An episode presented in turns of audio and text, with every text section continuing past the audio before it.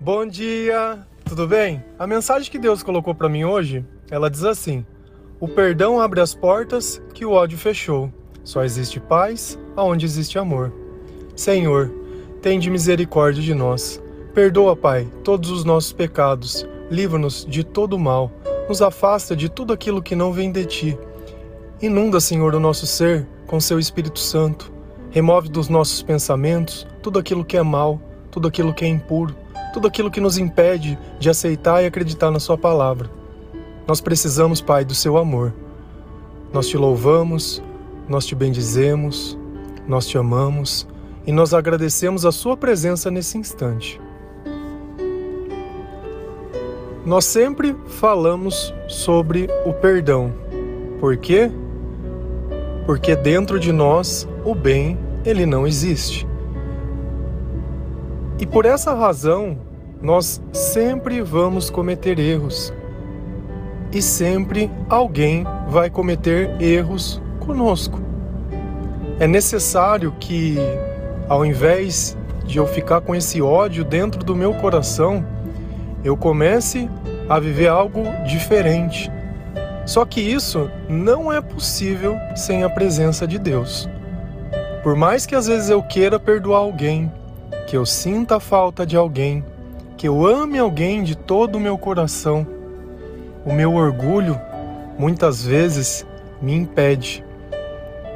Por muito tempo, muitas pessoas passam chorando, se questionando, sofrendo, sozinhas, onde não tem mais vontade de viver, onde tudo aquilo que conquistou perdeu simplesmente o sentido onde muitas vezes aquilo que mais amou está simplesmente em destruição. E dentro do coração tem tanta amargura, tanta mágoa, tanto ódio, tanta raiva, que é como se existisse um mundo maravilhoso lá fora, esperando para ser vivido, mas a escolha é ficar dentro de um quarto escuro, onde nem a luz, nem as pessoas, nem nada pode chegar. Se a gente parar para perceber essa porta que nós fechamos, essa janela que nós fechamos, ela é fechada por dentro. Então, se nada tem acontecido na tua vida depois que aquela pessoa, e eu vou usar um termo, desgraçada, aquele desgraçado fez isso com você, como ele poderia? Se você fosse uma pessoa cheia de Deus e eu fosse o mal, e eu soubesse que você ama uma pessoa, que a pessoa que você escolheu amar, ela não é uma pessoa apegada a Deus. Quem não é apegado a Deus, eu posso controlar fácil. E dentro dessa pessoa eu coloco a tentação, eu coloco o desejo, eu coloco um monte de coisa. E aí o que, que acontece? Através dessa pessoa, o mal sem precisar chegar em você porque ele não poderia você permitiu que essa pessoa entrasse dentro do teu quarto, apagasse a luz e deixasse você lá.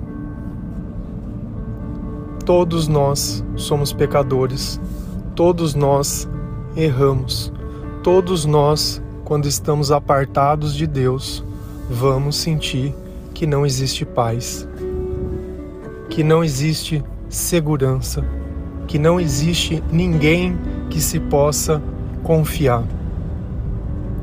E muitas vezes eu tô falando essas coisas para você e você pode estar tá pensando, mas você não sabe o que ele me fez. Sinceramente, eu não sei. Porque a Bíblia, ela não vem descrevendo quais pecados nós devemos perdoar e quais não. Na Bíblia tem um único pecado que é imperdoável, que é a blasfêmia contra o Espírito Santo, que é eu falar mal do Espírito Santo. De resto, eu sei que a ferramenta do perdão ela consegue resolver todos. E a questão é: você está dentro de um quarto com o coração cheio de ódio, cheio de ódio, mas tem alguém que está na porta, alguém que antes de entrar vai te repreender, que é isso que eu estou fazendo nesse instante. Eu estou confrontando você, as tuas escolhas e o que aconteceu. Lá em Apocalipse 3, versículo 19 e 20, a palavra diz assim: Repreendo e disciplino aqueles que eu amo. Por isso, seja diligente e arrependa-se. Eis que estou à porta e bato. Se alguém ouvir a minha voz e abrir a porta, entrarei e cearei com ele e ele comigo. Deus ele está na sua porta. Tá batendo. E ele quer entrar. E você precisa escolher.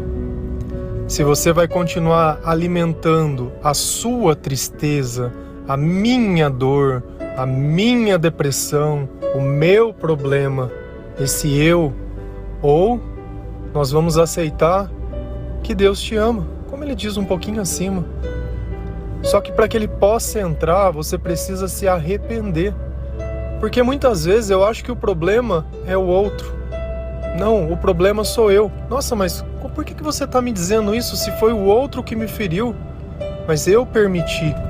A partir do momento que eu dou poder às outras pessoas, que eu dou poder para que essas pessoas entrem em mim, para que elas coloquem em dúvida, para que elas me questionem, que eu dou poder delas estarem acima de Deus, foi as minhas escolhas que criaram tudo isso. Se a gente notar, quando Jesus ele bate a nossa porta, é porque ele quer entrar. E quantas vezes você não sente que Deus tem falado com você, que Deus tem te chamado, que Deus tem tentado estar na sua vida, que Deus ele manda sinais, que de repente coisas aleatórias acontecem e o tempo todo você continua fingindo que não tem nada acontecendo. Onde você espera chegar com esse ódio? Se o amor nos leva para o céu, para onde você acha que o ódio vai te levar?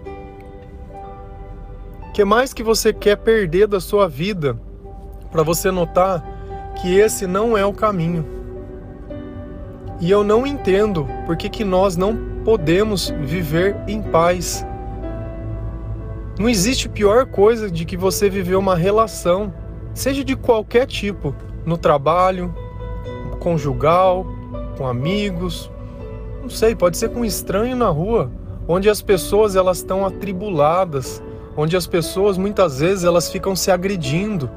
Muitas vezes só tem palavra dura, só tem acusação, só tem insinuação, só tem julgamento, só tem mágoa, só tem amargura. E o tempo inteiro eles ficam vomitando uma nos outros esse tipo de coisa. Será que esse é o sinal que Deus está no meio deles? Quando Jesus ele diz que ele está no meio de nós, existe o sentimento de paz, e existe o sentimento de amor, porque Deus ele é amor. Lá em João 14, versículo 27, Deixo a paz a vocês. A minha paz dou a vocês. Não dou a paz como o mundo a dá. Não se perturbe o seu coração, nem tenham medo. Para de pensar coisa que não tem sentido. Para de colocar minhoca você não vai poder definir a sua vida inteira no hoje. Eu uso a minha vida como base. Às vezes a gente cria planos, às vezes a gente faz sonhos, mas no fim vai sempre acontecer aquilo que Deus quer. Já tinha comentado com vocês, trabalhei 22 anos no mesmo lugar. Se você me perguntasse, sei lá, há seis meses atrás, há um ano atrás, onde eu achava que eu ia terminar a minha vida, na onde eu comecei, nesse mesmo trabalho, nesse mesmo lugar. Mas tudo veio mudando, tudo veio se modificando, tudo veio se transformando. E daqui três dias, dois dias na verdade, esse trabalho ele já não vai mais ser o mesmo, porque eu saí do trabalho. Percebe que esse poder que a gente acha que tem de saber aonde Deus vai nos guiar, onde Deus vai nos chamar, que eu não vou conseguir mais ser, que eu não vou conseguir mais ter, que nunca vai dar certo. Eu tô me perturbando. Eu tenho recebido muitos e-mails de pessoas que estão desejando engravidar. E eu também já recebi e-mail de pessoas que engravidaram sem querer.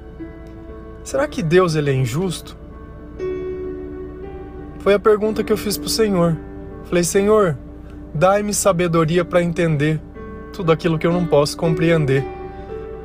Por que, que uns querem tanto e não têm, e outros que não querem acabam tendo? Você sabe o que, que Deus me disse? Porque toda vez que alguém quer algo que cega, toda vez que alguém quer algo que está além de mim, eu não tenho como dar.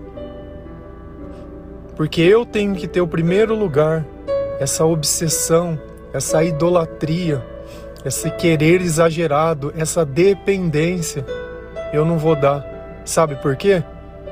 Porque se essa criança for perdida, porque ela cumpriu o seu propósito, essa pessoa ela não iria suportar. E quantas mães não perdem os filhos? Também recebi um e-mail de uma mãe que perdeu um filho, uma criança de 11 anos. Como que você consola? Também recebi e-mail de mães que perderam os filhos, que nem chegaram a ter. E de novo a gente volta. Mãe, olha, eu deixo o seu filho com você por 11 anos e aí ele pode nascer. Tudo bem? Você aceita? E eu tenho certeza que seriam, teriam sido os melhores anos da vida dessas mães que não puderam ter.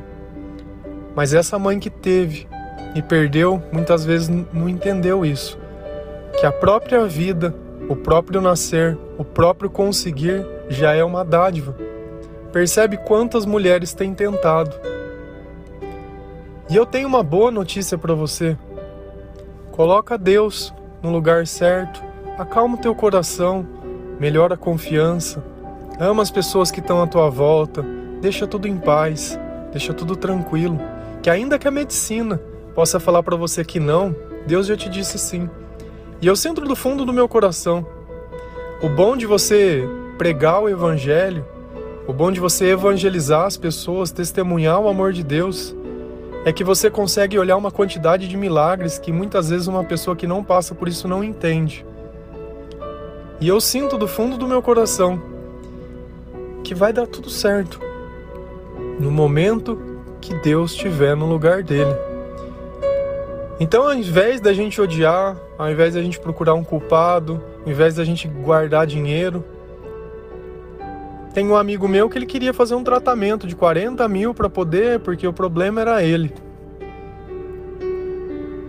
E foi justamente quando ele estava tribulado, que eu estava lendo a Bíblia, e veio um anjo para Abraão e disse: Olha, sua esposa Sara vai ter um filho. E ela riu. Foi justamente quando eu estava ouvindo essa passagem da Bíblia que veio uma certeza dentro do meu coração. Deu duas semanas depois ele disse: ser pai. Você percebe que Deus ele não está dormindo. Lá em Salmos, Deus diz que enquanto a gente dorme, Deus está trabalhando. Deus não te esqueceu. Deus não te abandonou. Deus ele quer que você tire esse medo, que você pare de pensar minhoca, não perturbe o próprio coração. Deus quer que você viva essa paz.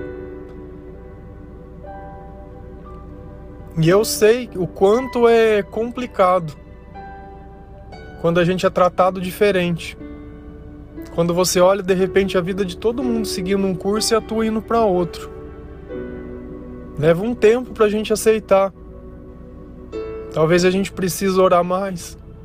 Talvez a gente precise se afastar um pouco. Mas no fim, sempre vai prevalecer sempre vai prevalecer. A vontade de Deus, o amor, a paz.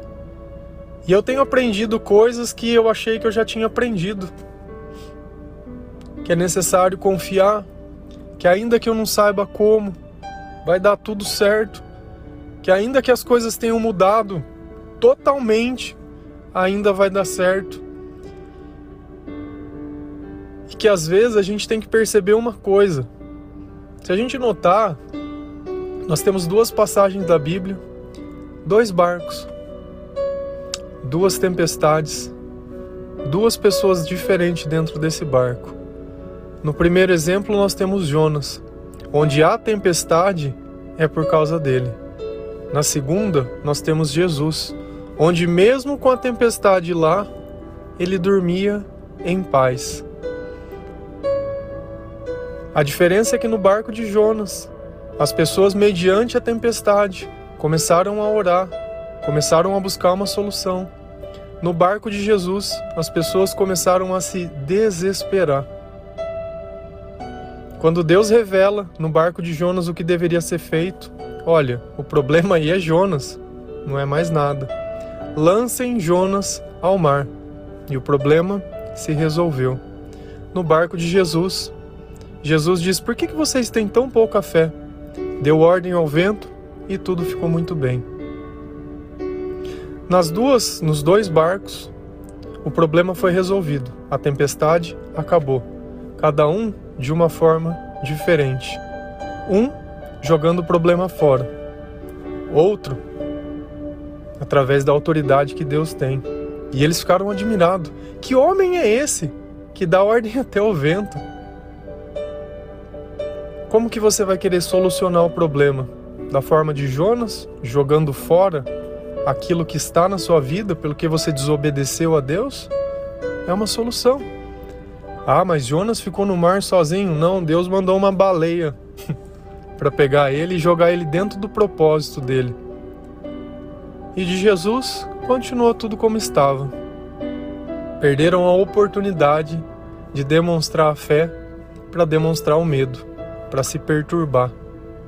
E é curioso quando a gente começa a ler um pouco mais da Bíblia, como as coisas elas se conectam, como as histórias elas se repetem e como as soluções elas são diferentes.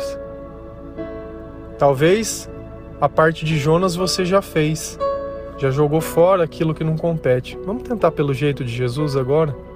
Mantenha a fé.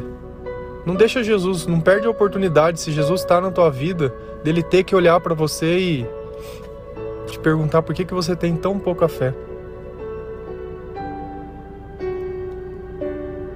Deixo a paz a vocês, a minha paz dou a vocês. Não dou como o mundo a dá. Não se perturbe o seu coração não tenha medo. Não tenha medo. Não tenha medo. Quando você se sentir inseguro, coloque a mão no seu coração. Sente que algo bate dentro de você. E a cada batida ele diz: Não tenha medo, porque eu te amo. Não tenha medo, você não está sozinho. Não tenha medo, tudo isso vai passar. Não tenha medo, porque a tempestade, ela não dura para sempre. Não tenha medo, porque eu estou no mesmo barco que você. Amém? Que Deus abençoe a sua vida, que Ele ilumine os teus caminhos, que Ele remova do meio do seu coração tudo aquilo que não vem dele, que você pare de acreditar em um passado que já não existe mais, que os teus planos nunca vão sobrepor o plano de Deus, que ainda que tudo pareça que não vai mudar, vai mudar que ainda pareça que não vai dar certo, vai dar certo. Tenha paciência, tenha fé, tenha confiança. Valorize as pessoas que Deus já colocou à sua volta. Nada pode ser maior do que o amor de Deus. Nada tem mais autoridade e mais poder do que Deus. Amém? Bom dia.